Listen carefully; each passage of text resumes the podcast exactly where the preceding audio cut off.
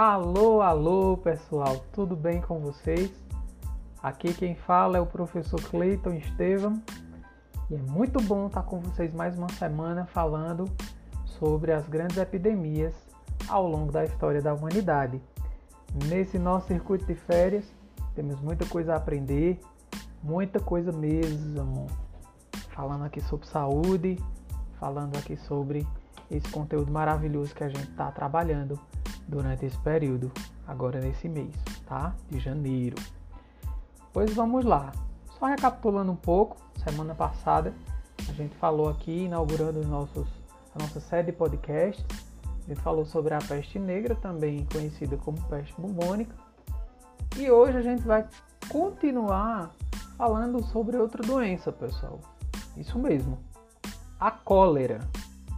A cólera, pessoal, que é, dizimou centenas de milhares de pessoas entre os anos de 1817 até por volta de 1824.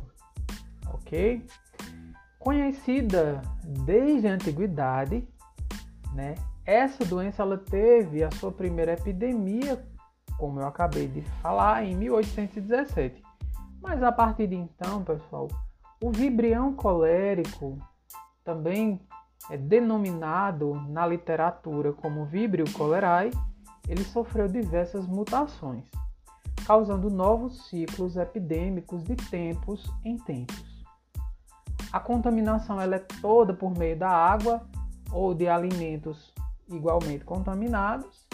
Eu abro aqui um parênteses para falar do Brasil. Na década de 90, o país passou por uma grande epidemia de cólera sobretudo nos estados e municípios, logicamente, que tinham, pessoal, baixo índice de saneamento básico.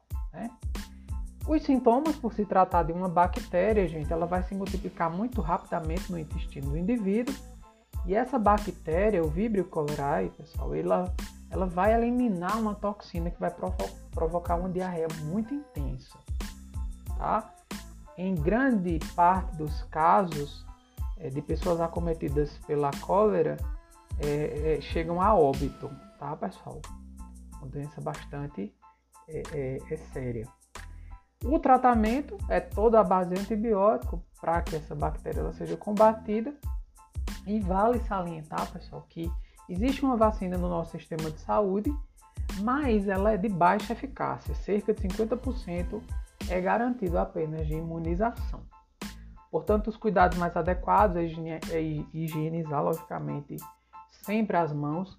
Quando se trata de qualquer microorganismo, seja ele de origem é, é, fúngica, é, bacteriana ou também viral, é importante que a gente higienize sempre as nossas mãos, de preferência com água e sabão Nesse tempo de Covid-19, a gente está higienizando com álcool a 70%, o álcool específico, como a gente bem já conhece, mas é de suma importância também cuidar da higienização dos alimentos.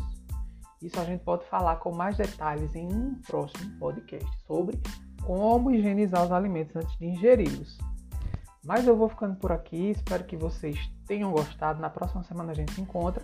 Compartilha aí com o maior número de pessoas que vocês quiserem, tá, gente? Na semana que vem a gente se encontra novamente aqui falando, dando continuidade à nossa série sobre as grandes epidemias ao longo da história da humanidade.